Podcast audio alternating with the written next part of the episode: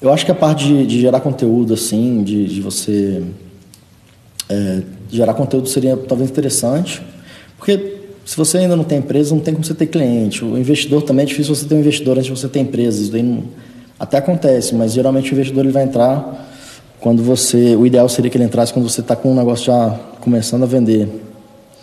Ou mais para frente, quando você precisar fazer um, um, crescimento da empresa. Então, desses pontos que você, você citou aí, que eu mais tentaria focar é na geração de conteúdo, que foi o primeiro item, não foi? Você falou? É, Ser expert no assunto. É, expert no assunto. Quando você se torna expert no assunto, você pode começar a gerar conteúdo.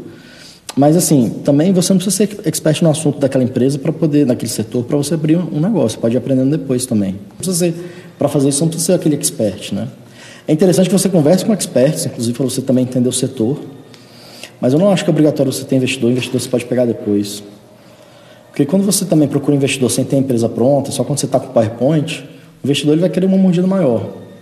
E é mais difícil você arranjar um investidor também, porque é um risco maior. Porque você ainda não está vendendo, não tem nada validado, né?